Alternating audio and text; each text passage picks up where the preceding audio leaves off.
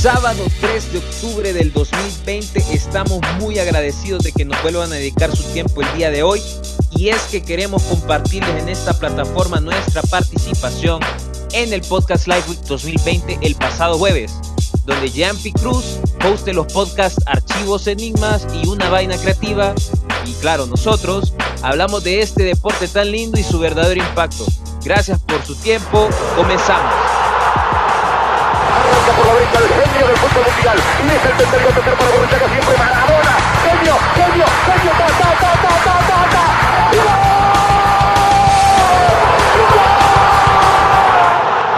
Hay que darle una introducción a, a nuestro invitado, Alonso. Tenemos aquí un podcaster que en realidad, bueno, tiene dos podcasts, que mi favorito personalmente es Archivos Enigma, que creo que lleva ya su tiempo, y otro es Una Vaina Creativa, pues no se dedica pues a a esto del podcast, te da tips, te da eh, muchos eh, consejos para tu podcast si estás creando, si vas iniciando, o si ya iniciaste y quieres mejorar tu programa, pues él se encarga de eso y pues ahí al final pues puede compartir sus redes sociales con los que nos escuchan.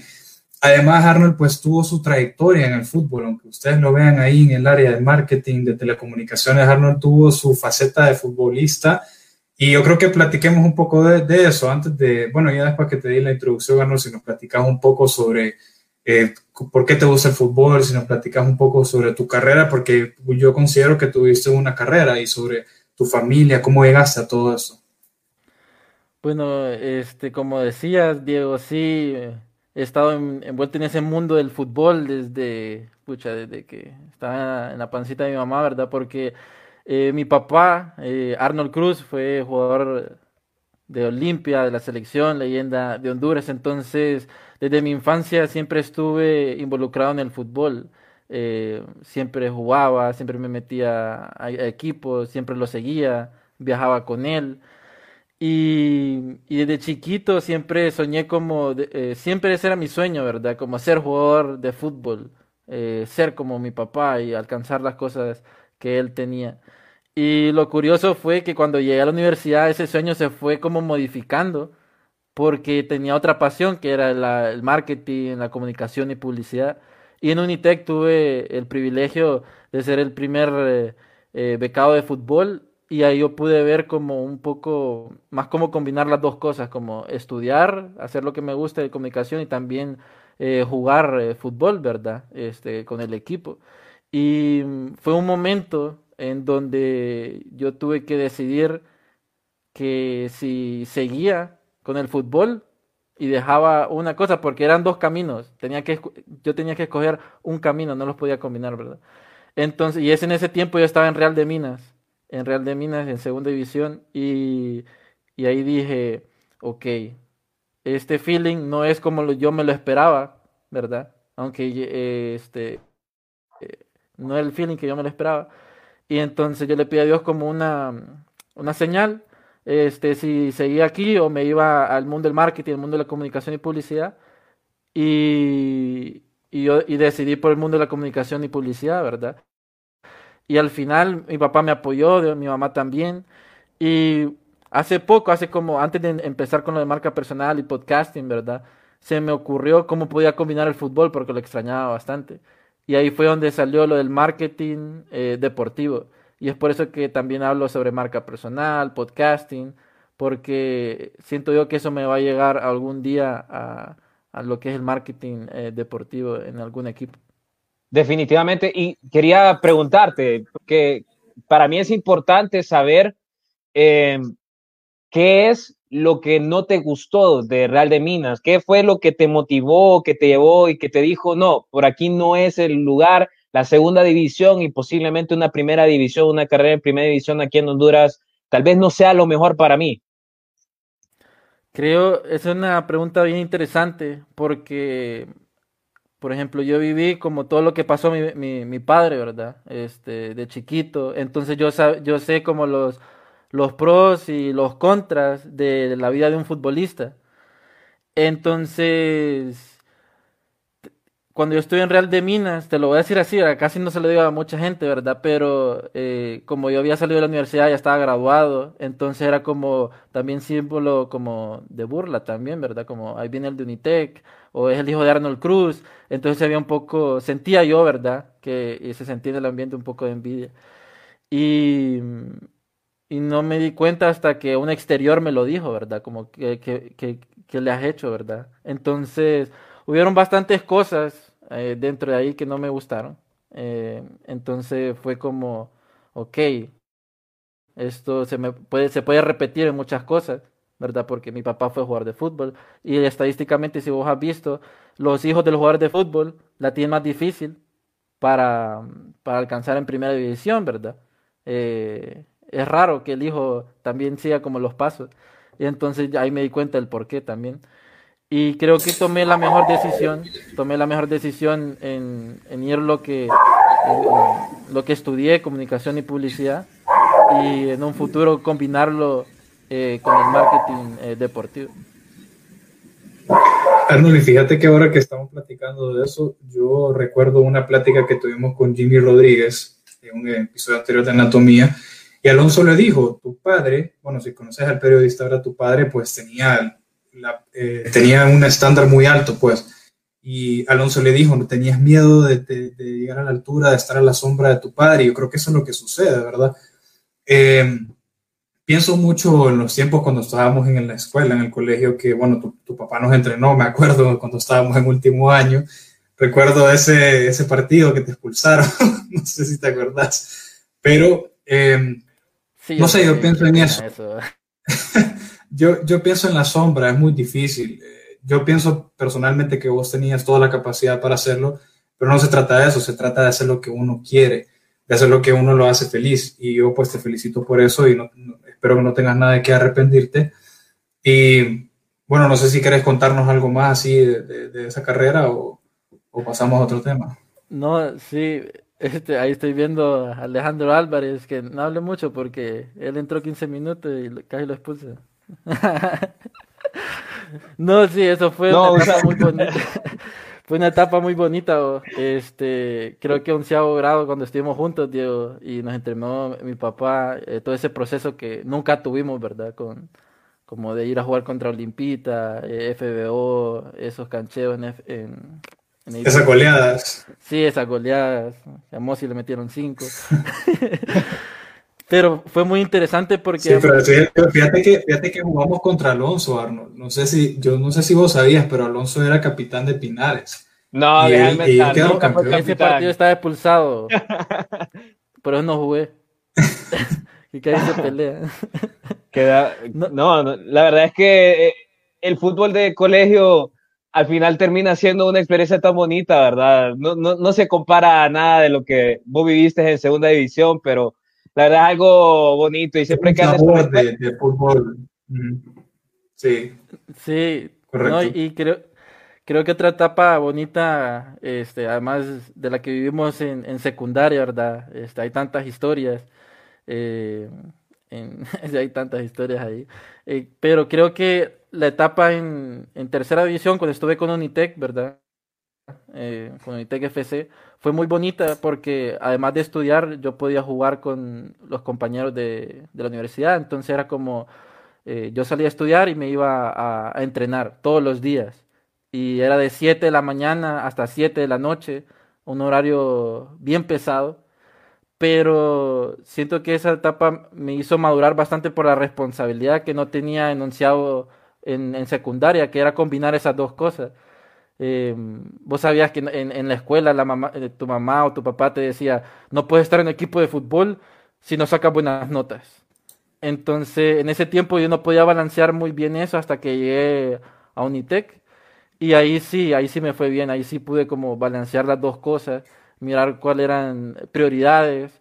Y eso me hizo madurar bastante al punto de hoy, ¿verdad? Y también lo miro como un aprendizaje, la disciplina que el deporte te puede dar eh, durante tanto tiempo. Cuando vos conoces a un deportista, eh, una de las cualidades es la disciplina y su adaptabilidad, adaptabilidad a lo que se está, a lo que está haciendo también.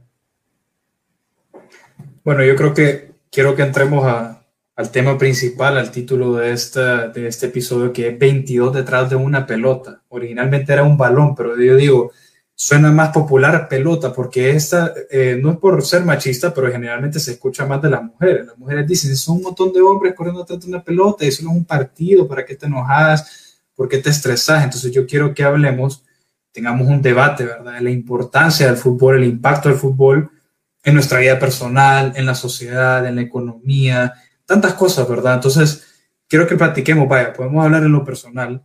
Primero, que nos cuente Arnold, por ejemplo, a vos, en qué, ¿cómo te afecta el fútbol personalmente? Eh, hablando de, tu equipo favorito, por ejemplo, si tu equipo favorito pierde o si te perdes un buen partido de Champions por el trabajo, por, por la universidad, por X o Y cosa, ¿afecta tu estado de ánimo o si tu equipo gana, por ejemplo? Contame a vos cómo te afecta el fútbol.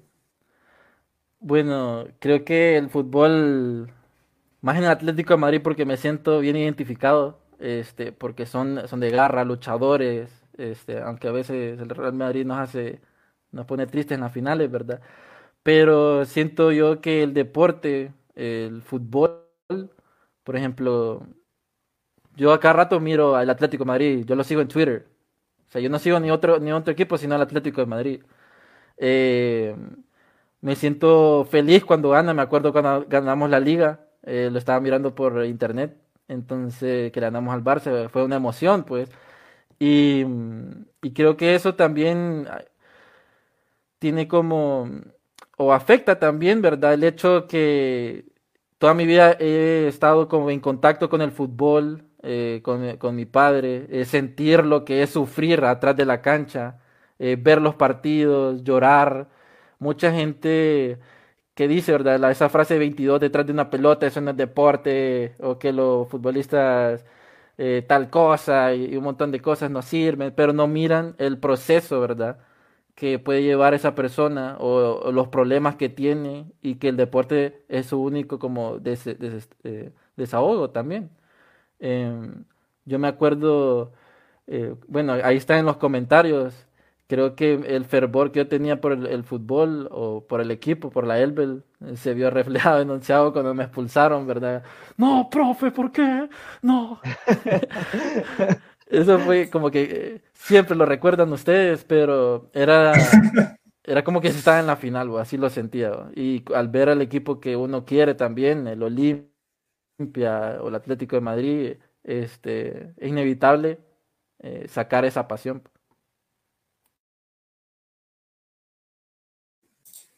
Sí, fíjate que yo pienso más, en, bueno, en, tu caso es distinto porque por tu papá, ¿verdad? Vos como decís, miras el, el, detrás de cámara, por decir algo, tu papá puede perder un partido, obviamente a veces eh, involucra no solo lo emocional, sino que es, un trabajo, al final pues vos vivís de eso, trabajas para eso, te pagan por eso y si, eh, vaya, si sos defensa, en el caso del profe Arnold, metes un autogol, un mal pase, siento que un defensa pues es bien vulnerable, te pueden sacar y más en Liga Nacional pues es difícil pero viendo el éxito que él tuvo en, en, Honduras, creo que tuvo su paso por México, me parece también por Estados Unidos.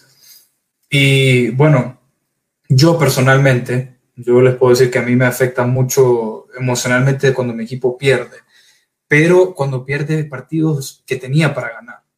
Bueno, en este caso, yo sé que no somos el favorito del grupo en Champions, que por si no vieron, nos tocó con el Te pasa a menudo, ¿verdad? Te pasa a menudo, ¿verdad? Sí, Eso de que, de que perdés cuando tenías que ganar, ¿verdad? Eso. Así es esto. Deja mucho que decir. chiquito que va a descender. Tengo 30 años, estar así.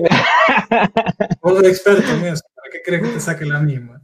Ah, pero, estuve, en las malas y ahora estoy en las buenas. ¿Qué te digo? de eso se trata. Si no, no te pongas la camisa. Si vos esto lo vas a estar cuando gane, mejor sos de los superficiales. Ah, no, pero Diego, Diego, déjame decirte, vos, vos, lo decís así bastante sencillo, ¿verdad? Lo decís como que fuera nada, me pongo triste cuando mi equipo pierde y todo ese asunto. Pero en realidad, Diego, en realidad, y eso que somos compañeros, yo sé de que vos me dejas de hablar hasta dos semanas cuando pierde el United no, depende, depende, depende. Porque vos también te enojas, porque vos y yo nos damos duro, bien sabes. Pero a mí personalmente me afecta cuando perdemos un partido sencillo. Vaya, porque si a mí me gana, si me gana el Liverpool, que ahorita es el mejor equipo en Europa, en mi opinión, no me voy a enojar, pues tenemos, tenemos por qué perder, ¿verdad? O si yo me pierdo un partido que tal vez podría haber, me pongo de mal humor, mm, sinceramente a mí me afecta. Eh, el otro vez compartí un video por Twitter, no sé si algunos lo vieron, del gol que metió Rashford contra el PSG de, visita. que, me grabaron ahí haciendo lo que era. Pero o sea, yo pienso en eso, pues, que a mí me afecta directamente más que todo mi equipo. Y otra cosa es emocionalmente, a mí me sube el ánimo ver buenos partidos. Eh, por ejemplo, esas imágenes que salen en Facebook, que salen como eh, los partidos de este mes, y no veo un montón de partidos, incluso días de semana, eso me sube el ánimo porque puedo distraerme un rato, ver un buen partido, e incluso, bueno, ahora que estamos, pues, eh, tenemos este hobby con Alonso, pues también me interesa ver los partidos para eso. Entonces, personalmente a mí así me afecta. Creo que a veces me afecta de manera negativa porque me genera estrés y también hay que ver el lado malo a esto, pues también tiene lo, lo bueno y lo malo. Y lo malo es que a veces me genera estrés, me frustro mucho, pero así es esto, como dice Alonso, a veces ganas, a veces perdés y no es justo si solo estás en las buenas, tenés que estar en las malas también. ¿Sabe? Para agregar lo que estaban hablando, este llega un punto donde el fanático este, siente tanto amor a un equipo que hace locuras, ¿verdad? Este, porque lo ama, siente como que es su familia. Este, creo que en Turquía es uno de los lugares donde la gente, la afición es súper, súper caliente en el sentido de que hacen de todo, pues show por, por su equipo. Y mm, yo he visto también cuando los equipos pierden, eh, o se enojan, ¿verdad? Ahí llega también el fanatismo que pueden hacer las locuras que, mencionaba, además del estrés y alegría. Está esa línea donde eh, te puede afectar a nivel psicológico, emocional, pero hay ciertas personas de que se pasan a veces, pues, y pasan eh, las tragedias o otras cosas. Pero es lo bonito del fútbol, que aunque perdás, no es como una marca comercial, pues que si me vendió algo malo, ya no voy a ir a, esa marca, ¿verdad? O esa tienda, sino el fan, y lo hablaba con Aitor Flo, este, un, un, man de España, que decía que lo bonito del marketing deportivo y, del fútbol en sí, y del deporte, es de que un fan, un, alguien apasionado de un equipo, eh, si tu equipo va a descender o está perdiendo 3 a 0, los manes o sea, hasta el final, pues, mueren con ellos, eh, si ganan, eh, van con ellos, pero no se van, no, no se cambian. Los que se cambian, eso ya son pancistas, ¿verdad? Pero eh, ahí es donde el, como la esencia del deporte, del fútbol, pues, de que aunque estés en lo más profundo, esa gente te, te va a alentar hasta, hasta donde no más. Y vos, Alonso, ¿Cómo te afecta personalmente el fútbol? Dicen que una vez con una camisa de Gerard te le fuiste para lavar el carro. No, no, jamás.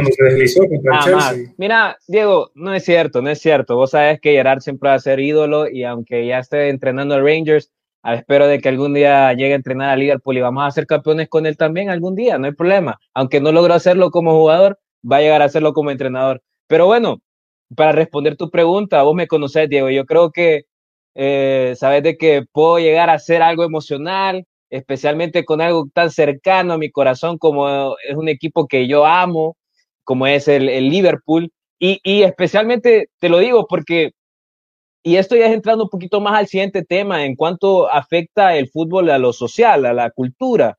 Pero es que el Liverpool, y de cierta forma un equipo rival, pero hermano a la vez, que el Manchester United viene de, de personas, de gente de la clase media, luchadora, baja de Inglaterra.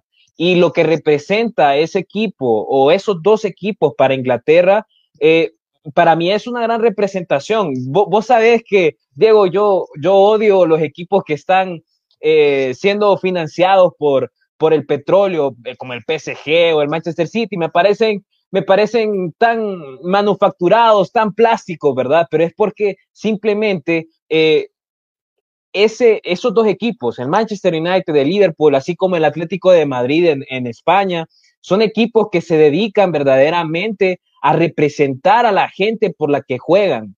Y cuando representas a la gente por la que jugás, y me imagino que Yapi sabe mucho de eso porque representa un equipo y sabe para quién estuvo jugando y cuando tenés directivos que te apoyan y entrenadores que te apoyan y una familia y aficionados que te apoyan, yo siento de que e-, es natural, es natural que te afecte el fútbol y especialmente últimamente eh, eh, en, siendo aficionado de Liverpool, yo te digo que los últimos 10 años, tal vez los últimos 5 han sido buenos y los otros 20 de mi vida probablemente no los he vivido tan bien, pero, pero es que el equipo representaba una luz de esperanza para esa gente, porque al final en el, Liverpool, allá en Inglaterra, aunque ha mejorado recientemente, eh, seguía siendo una ciudad que era vista como una ciudad de trabajadores.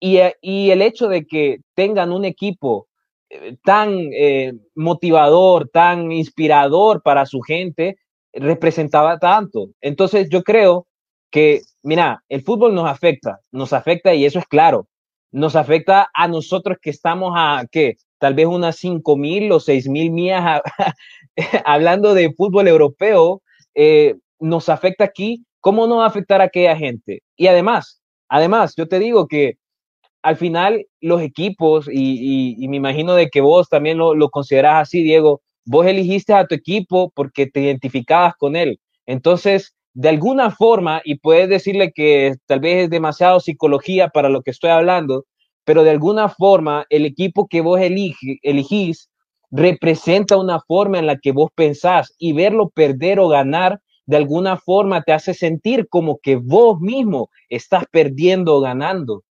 Y por lo tanto, e, este título, 22 detrás de una pelota, que puede sonar tan condescendiente, que puede sonar como una frase que cualquiera la dice, 22 detrás de una pelota, en realidad es más. Porque, porque es lo que aspiramos a hacer. Vemos los logros de los jugadores que hemos visto eh, salir de la cantera como nuestros logros. ¿Me doy a entender? Sí, claro. Y hay muchos ejemplos de jugadores que salieron literalmente de la pobreza y gracias al fútbol. Y, como decía Arnold también al inicio, no es, no es cualquier cosa patear una pelota, no es así de sencillo implica muchas cosas, lo, lo, mental, lo físico, ¿verdad? No es, no es como se dice popularmente. Y ya que hablaste pues un poco de lo social, yo creo que y entraste un poquito a lo económico, hay que hablar de, lo bueno y lo malo. Yo creo que el fútbol eh, une muchas familias, diría, impulsa la economía en muchas maneras. También tiene su lado malo, el lado malo de la economía es la corrupción, que hemos visto muchos casos en la FIFA, incluso en la FENAFUT, en nuestro país, que estamos plagados de corrupción en, cada institución del país, lastimosamente. Y ese es el lado malo, la cara mala. Eh, el otro día leí un reporte que hizo la FIFA del Mundial de Rusia. Me parece que hizo aproximadamente más de 5 mil millones en el último Mundial, 2018. Y ha sido el Mundial de, de, de mayor ganancia en la historia. Y esto solo va hacia arriba.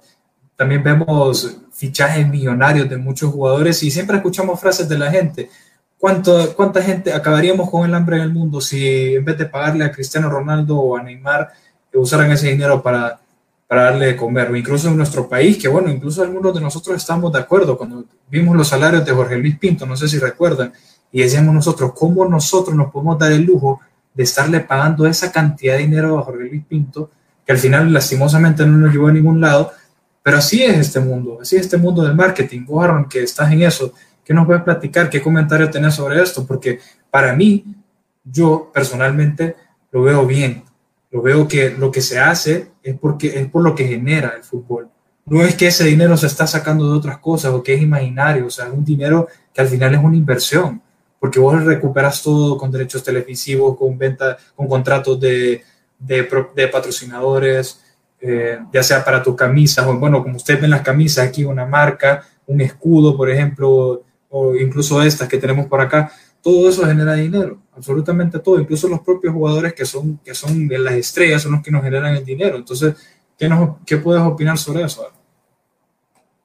El, el, fútbol es un negocio y a veces las personas se les olvida eso, de que lo que ven eh, tal vez se llevan mucho por la pasión, pero es un negocio y uno de los negocios más grandes del mundo que genera un montón de ingresos a un montón de empresas, a un montón de eh, medios de comunicación, este, a un montón de terceros, o sea, cada transacción que se hace por jugador, esa, esa millonada, ¿por qué crees que los jeques están invirtiendo en el fútbol? Porque saben de que ahí eh, es un negocio que va en crecimiento, pues. ¿Y por qué crees que todo el mundo se está enfocando en volver que el deporte vuelva?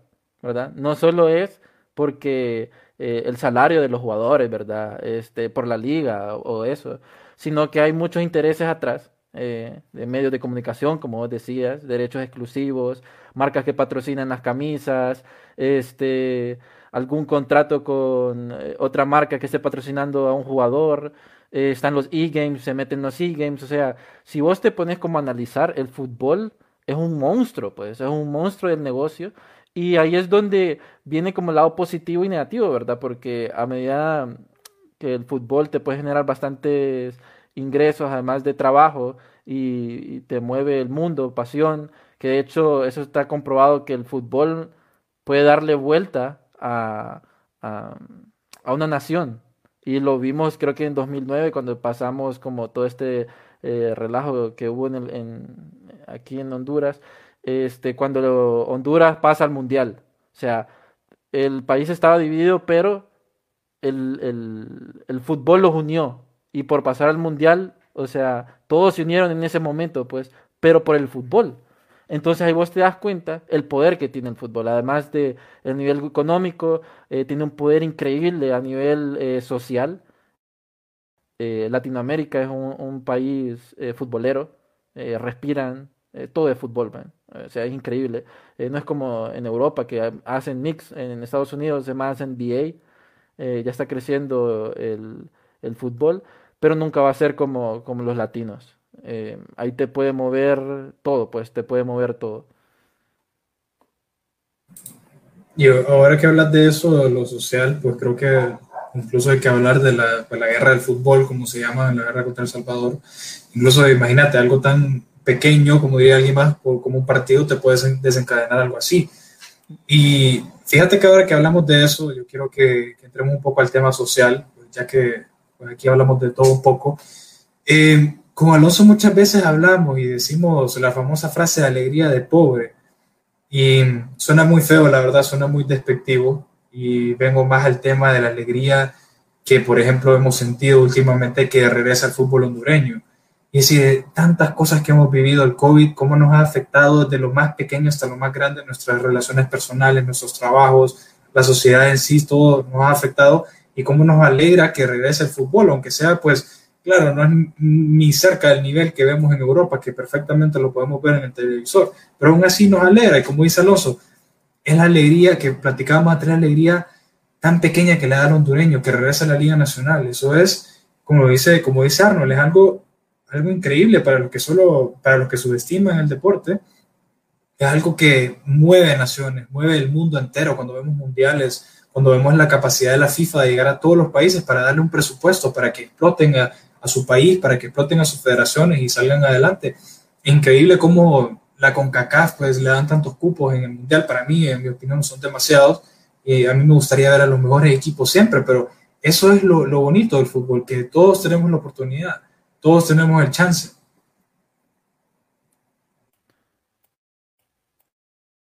Mira, Diego, mira, Diego, yo me parece que tocaste puntos interesantes, especialmente eh, en cuanto a el efecto que tiene el fútbol sobre el hondureño.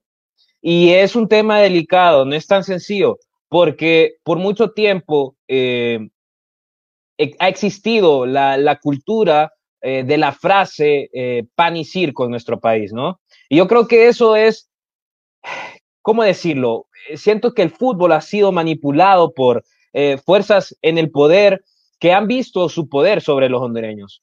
Ahora, que eso sea bueno, que eso sea malo, yo creo que tiene eh, eh, sus beneficios y sus contras, eso es claro, ¿no? Pero de dudar de, del poder del fútbol, especialmente sobre lo social, es que es imposible. Yo solamente recuerdo, o sea, esta es una sociedad, los hondureños vivimos en una sociedad difícil la mayoría del país, hasta un 65% de la población vive con menos de un dólar diario.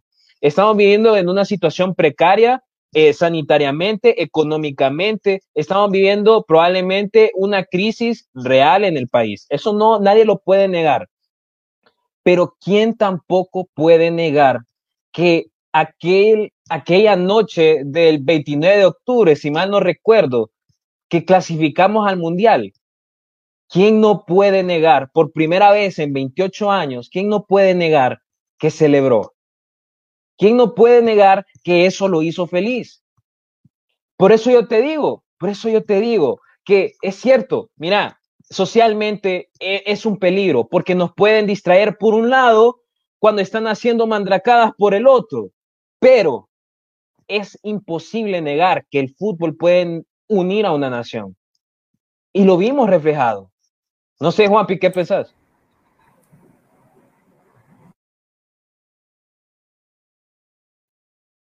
Para, para eso vamos a poner este video porque creo que refleja bastante lo que vos decís. Hola, nuevamente el centro, Hasta segundo con audio, poste pues. muy largo, cabezazo de Sequeira, tiro de esquina para Estados Unidos. Aquí vemos a Landon Reviviendo momentos, El Sí, público los feliz, por lo menos se están dando todos los aficionados estadounidenses apoyando a su equipo. Tiro de esquina 16, se queda el guardameta. ¡Gol! ¡Gol! ¡Gol! ¡Gol! ¡Gol! ¡Gol! ¡Gol! ¡Gol! ¡Gol! ¡Gol! ¡Gol! ¡Gol! ¡Gol! ¡Gol! ¡Gol de Estados Unidos! Increíble. Sí. Ese momento, Sí. ese momento, creo que refleja bastante lo que estabas diciendo. Es que no hay otra forma de ponerlo. O sea, hay peligros, hay peligros en el fútbol. Como todo, Ahí. ¿verdad? Nada, nada, nada en extremo es bueno, Sí. pero negar que sea bueno, o sea, Recuerdo ahorita que, que pones ese video, Arnold. Recuerdo Sí. que hasta feriado nacional. hasta sí, nacional, imagínate. Comida gratis, restaurante, o sea, fue algo, fue algo, algo que jamás pienso que se va a volver a repetir porque fue un circo, como dice Alonso, o sea, fue algo fuera de este mundo. Pero si te pones a ver en ese tiempo, este, a nivel social y político, era, había mucha tensión, o sea, demasiada tensión. Y ese era como, era como el lado de escape de las personas, pues, este, el fútbol, esa clasificación liberó tanta tensión social, pues, que la gente se unió, eh, indi- indiferentemente de lo que estaba pasando eh, en, en Honduras a nivel político, se unieron pues por ese, por ese partido, por, por una selección que, que estaba luchando pues. Entonces, eso también pasa eh, cuando equipos eh, este, van a descender o no descienden o van a ganar una final. Eh, el público se siente tan identificado porque sienten que esos jugadores reflejan bastante lo que están viviendo pues. Y creo que aquí voy a tocar algo que tal vez a las mujeres eh, le, le va como a... eh, que dicen, no, ¿por qué juegan FIFA? O ¿por qué, este, ahorita en pandemia, ¿verdad? ¿Por qué que no ha estado el solo deporte? esa camisa te pones, Arnold. Ajá. Es la ¿Por, por qué juegan FIFA? ¿Por qué juegan FIFA todo ese tiempo? ¿O por qué miran el, el partido y se emocionan tanto? Yo no les miro el feeling, ¿verdad? Pero es como un, un tiempo de desahogo también este, de los fanáticos del fútbol o ese momento que uno quiere expresar su máxima pasión eh, en un equipo, pues, porque puede ser de que ese equipo, el abuelo te, te dijo que fueras de ese equipo, tenés recuerdos con alguien con ese equipo, o porque ese ascenso eh, conociste a alguien, o sea, además del deporte, conectar bastantes emociones, entonces eso mueve a las naciones, pues, y eso también los medios de comunicación han sabido venderlo, pues, que, que ahí donde sale como el, lado manipulable, aquí tirándome un poco archivos enigma, pero este siempre hay una manipulación en, en ciertas cosas, pero si uno le quiere ver el lado feo a las cosas, siempre le va a encontrar. Pero el deporte, el fútbol, si le das el lado positivo, o sea, hay demasiadas, pues, hay demasiadas que es bueno resaltarlas. Fíjate que hablando del lado feo, ahora que mencionas eso, ya que le tiramos tanta flores al fútbol, yo quiero tocar un tema que la verdad es que no es único en Honduras, que lo hemos visto en otros países, más que todo en Inglaterra. Y eso, lo que quiero platicar es la violencia, más que todo en los estadios, hablar un poco de los hooligans en Inglaterra, cómo fue realmente un movimiento que causó muchos problemas sociales en su tiempo, e incluso en Honduras, no sé si recuerdan el año pasado, los terribles eh, acontecimientos que vimos afuera del Estadio Nacional o algo que yo espero sinceramente que jamás, jamás vuelva a ocurrir. Fue algo terrible ver cómo puedes quitarle la vida a otra persona por amor, amor a un equipo que en realidad eso es odio. Jamás, bueno, yo no pienso que puedas matar por amor, simplemente es una excusa. Pero yo, yo no sé ustedes qué piensan en el futuro de Honduras más que todo, o qué pueden comentar sobre lo que hemos visto a través de la historia en diferentes eh, países que las barras son fuertes, son bravas, como dicen, como en Argentina, en Turquía, en países europeos eh, casi tercermundistas, por ejemplo, otros más pequeños, y también en el caso de Inglaterra, que fue un gran problema. Te voy a contar para agregar lo que estás diciendo, el tema de los hooligans, que es el, famoso en Inglaterra. Este, creo que Alonso está bien informado en eso, ¿verdad? Porque le, le encanta Liverpool. Este, de hecho, eso fue un problema en Inglaterra, eh, pero ¿cómo lo solucionaron, verdad? Porque habían bastantes muertes y todo eso. Ellos hicieron diferentes cosas, eh, como subirle al precio a los a, la entrada del estadio, poner cámaras. Entonces, ya sabes, es un país del primer mundo. Empezaron a implementar estas cosas y deshicieron a los hooligans porque ya sabían quiénes eran. El problema aquí es que no se puede implementar ese tipo de tecnologías, tipo de estrategias, este, por el nivel económico. Pero sí es un problema grandísimo porque yo no, yo no le miro como como que decía, que por amor voy a, golpearme con el otro porque es del otro equipo. O sea, no, no, no, entro en razón cómo puede ser eso. Pues si en el equipo este, se están enfrentando y al final se dan la mano. O sea, el equipo también te da el ejemplo, pues. Este, muchas veces em, caen en el error los equipos que se empiezan a, pelear, pues. O, se empiezan a, a solo golpes, golpes, golpes, golpes. Entonces eso también se transmite a la, a la multitud, a los fanáticos. Pero en el caso de Argentina, en Honduras, siento yo de que también es un tema de infiltración, ¿verdad? Eh, porque muchos de los fanáticos no, no, son, no son violentos, pues, pero hay ciertos grupos que se meten y esto ha pasado a nivel histórico, pues, de que hay gente que se mete, que hacen relajo en los grupos grandes para que después haga un caos. Y eso no solo en el fútbol pasó, ¿verdad? Sino también, aquí metiendo un poco de archivos enigma, la CIA hacía eso para derrocar eh, eh, gobierno. Están, ustedes lo pueden buscar en, en mm. los documentos desclasificados de la CIA, pero también pasa en el fútbol. Gente mala se mete para hacer relajo y eso se contamina como virus y pasan los desastres.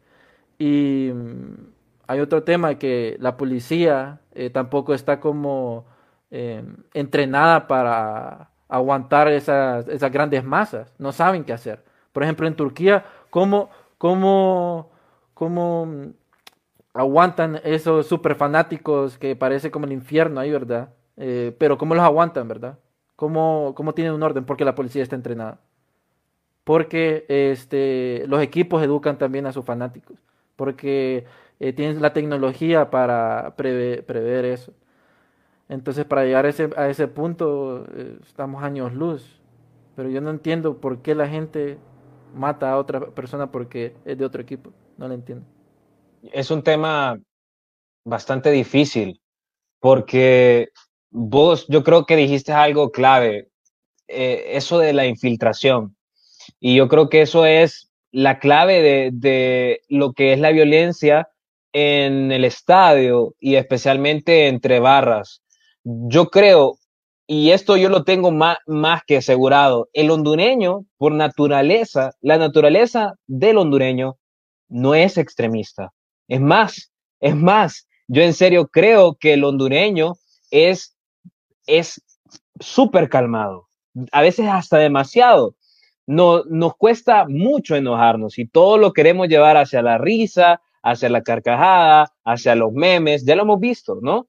Entonces, cuando yo veo eso y veo una total diferencia a lo que pasa en los estadios y a lo que pasa ah, entre las barras, yo creo que me deja claro que si bien es cierto, eh, las barras son parte esencial del fútbol, que es claro que hay grupos interesados eh, de bastantes direcciones a a que haya violencia, y eso, porque, porque es fácil, es fácil. Lo, lo, lo que sucede, siento yo, lo que sucede, siento yo, es que es fácil echarle la culpa a una barra, ¿no? Decir, se mató a X o Y persona por la barra X, ¿no?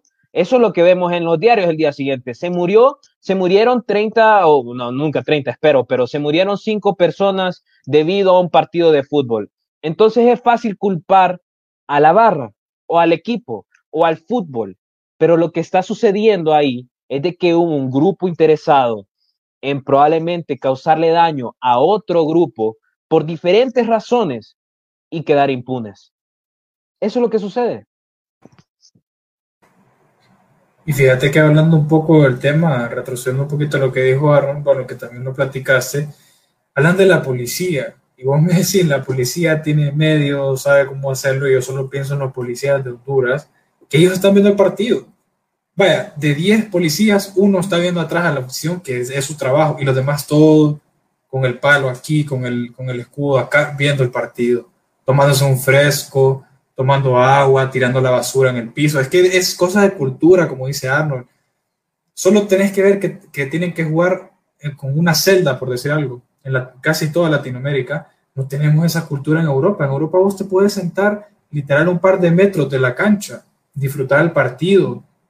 Los jugadores el único miedo que, que pueden tener es que se meta un jugador a tomarse una foto con ellos tal vez lo más, ¿verdad? Pero nosotros vivimos una sociedad que va a ser tan difícil cambiarla y yo pienso, como dice Arnold, a veces hay cosas que se hacen con poderes más grandes, con cosas más arriba, con, eh, con interés aparte, terceras personas, que a veces ni terceras son, porque también son dueños de sus equipos. Entonces yo creo que es algo muy difícil, es un tema muy delicado, pero esperemos que, que mejore ese tema de la violencia, más que todo en Honduras. Sí, fíjate para agregar, este, de hecho la cultura influye mucho porque en Europa, como decías, están literalmente, no tienen rejas, pues, o sea, la gente está tan educada, o sea, pueden ser hinchas locos así, ¿verdad? Pero están educadas, ellos tienen su asiento, saben su número, ellos se quedan ahí, saben de que si se meten los van a sacar, pueden hacer eh, la locura, imagínate el Dortmund, pues, que hace que somos mosaicos, que es una afición súper grandísima, no hay relajo, pues no se meten, pues. O sea, todos saben qué es lo que tienen que hacer. Pero eso también este, ayuda también la infraestructura. Porque vos cuando ves algo bien bonito, este, bien hecho, vas a un estadio, wow, yo no lo quiero destruir, ¿verdad? Y, y aquí, imagínate el Estadio Nacional, o sea, se está cayendo. Este, no hay un estadio élite, por así decirlo, eh, como en Costa Rica, que fueron los chinos eh, a, construirlo. Pero eso también afecta pues la estructura, porque ahí también puedes implementar la tecnología. Y creo que sí es un tema delicado, pero siento yo que algún día eh, vamos a llegar a ese nivel de, educación también, ¿verdad? De cultura, de no, de saber cuándo es el límite, este, saber eh, qué tipo de reglas seguir, eh, la preparación de diferentes partes para no llegar a esas catástrofes que vemos en los periódicos y que eh, también vende, por así decirlo. Este, sabemos que lo malo vende, pero esperamos que un día no tengamos esa cultura, pues, esa cultura de no matar a otras personas, no hacer relajo, sino disfrutar el deporte como era, era antes. creo que Diego se nos fue, ahí está otra vez. Y y, y sí, ha sido, va a ser una lucha, pues, va a ser una lucha, pero siento que un día vamos a llegar a, a, ese, como era antes, para disfrutar, pues, sin tener tanto problema. Bueno, yo creo que ya para, para ir cerrando esta edición, que bueno, para nuestro primer, nuestro primer episodio en vivo, porque este, ahorita que estamos live, vamos a utilizar este, este espacio que gracias a comunidad de podcasters de Honduras, pues eh, vamos a subirlo a nuestro canal, eh, que básicamente pues Spotify es nuestro fuerte, como dice, como dice Alonso. Y lo quiero invitar a los que nos están viendo ahorita en vivo, que nos busquen en Instagram como Anatomía del Fútbol. Básicamente ahí subimos eh, fotografías de invitados, subimos unos pequeños trailers de, de los episodios que hacemos para que tengan una, un sabor de lo que tenemos en eso. Hemos tenido muy buenos episodios, mucho debate con Alonso. Hay días que Alonso pues eh, se levanta con el pie izquierdo, anda muy enojado, otros días que soy yo y pues eh, se pone muy bueno, se pone muy bueno y, no sé si quieren platicar de algo más, yo creo que nos podemos ir despidiendo ya. ¿no? No, no sé, Alonso. Arnold, yo, yo quería, en, Anatomía del Fútbol siempre tenemos la tradición de hacer predicciones. Y tenemos esa tradición porque nos gusta después regresar a estas predicciones y dejar claro quién fue el payaso de la jornada, quién latinó y todo eso. Mira, Diego, Diego ha sido el payaso de la jornada en muy pocas ocasiones. Yo tengo que admitir de que al final me ha tocado más a mí. Y no hay problema. Pero ya que sos un invitado y que, que, y que tenés un, un, fuerte o un pasado tangible en el fútbol, yo quiero que quede aquí plasmado. Arnold, yo quiero que nos digas dos cosas. La Liga Española actual, 2020-2021, quiero campeón y quiero finalistas de la Champions League. No quiero campeón de la Champions League, solo dame finalistas. De la liga, uf. Lo voy a apostar por el Atlético. Dejando a un lado las emociones, Tenés que no, le voy a apostar al Atlético. Yo le voy a apostar al Atlético, me, me arriesgo. Y en Champions, este. Uf. Está difícil ahí, porque no, dale, dale. Porque miré los cuadros ahorita.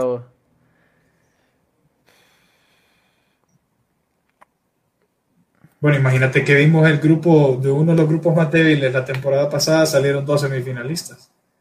Entonces ahorita, pues, los grupos fuertes, por decir algo, al final quedan todos eliminados, puede ser.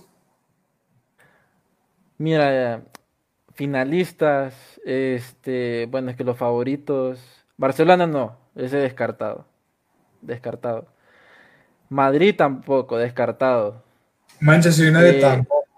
Tampoco. Lo siento, Diego, nunca. Soy realista, soy realista. a mí me gustaría que el Atlético estuviera, pero está difícil. Por el Bayern Múnich, Liverpool, PSG, la Juventus, Inter. Pero apostaría por ver otra vez al Bayern Múnich ahí en la final y mm, tal vez un equipo italiano. Mm. Mojate, ¿cuál? Aquí me das así nomás, mira que no. es que no, la, la Juventus. Eh...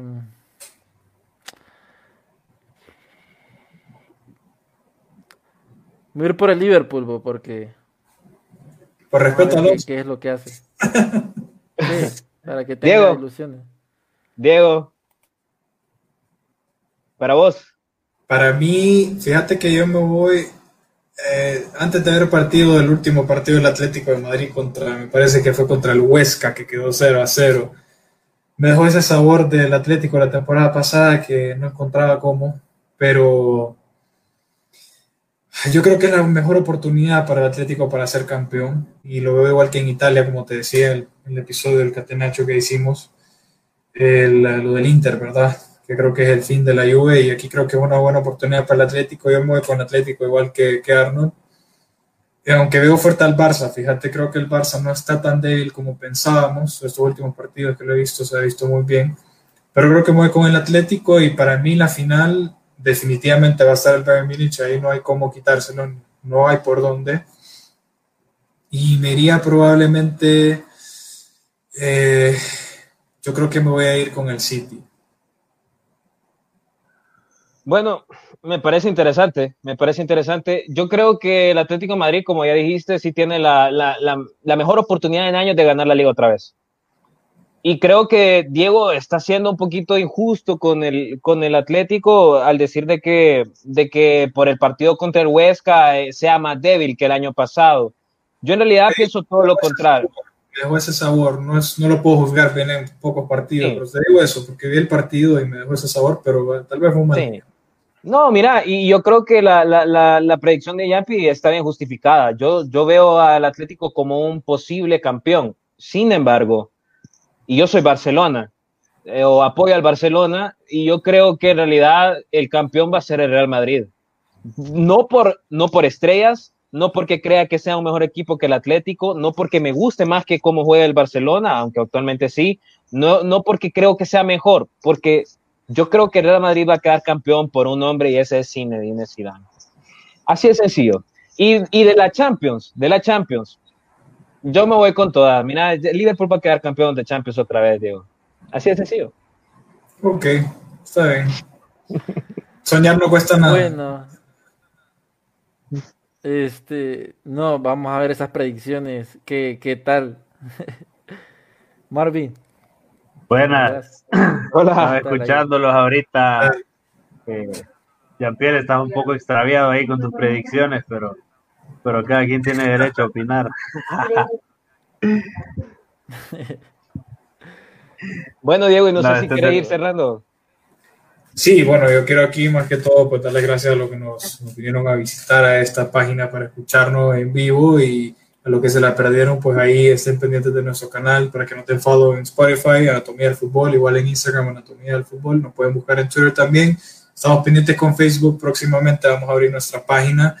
Y aquí quiero hacerle una invitación, a, una auto-invitación a, Arnold para que me parece sería un buen episodio de Archivos Enigma, hablar de misterios del fútbol. ¿Qué te parece? Sí, sí, sí, una, un parte 2 porque estuvo Mario Savión con... Ya se me olvidó el nombre del otro man. Bueno, ahí estuvo Mario Savión, man, ahí estuvimos hablando de enigmas del fútbol, pero sí, claro, yo, yo le entro. Hay más información, pues, que hablar. Quiero agradecerles por esta oportunidad. La verdad, estamos muy orgullosos de, de ser parte de la comunidad de podcasters hondureños. Yo quiero felicitarlo a ambos, tanto a vos, Marvin, como, como a Yampi, porque, porque yo creo que eh, he visto que en, otras, en otros medios se habla mucho de competición, ¿no?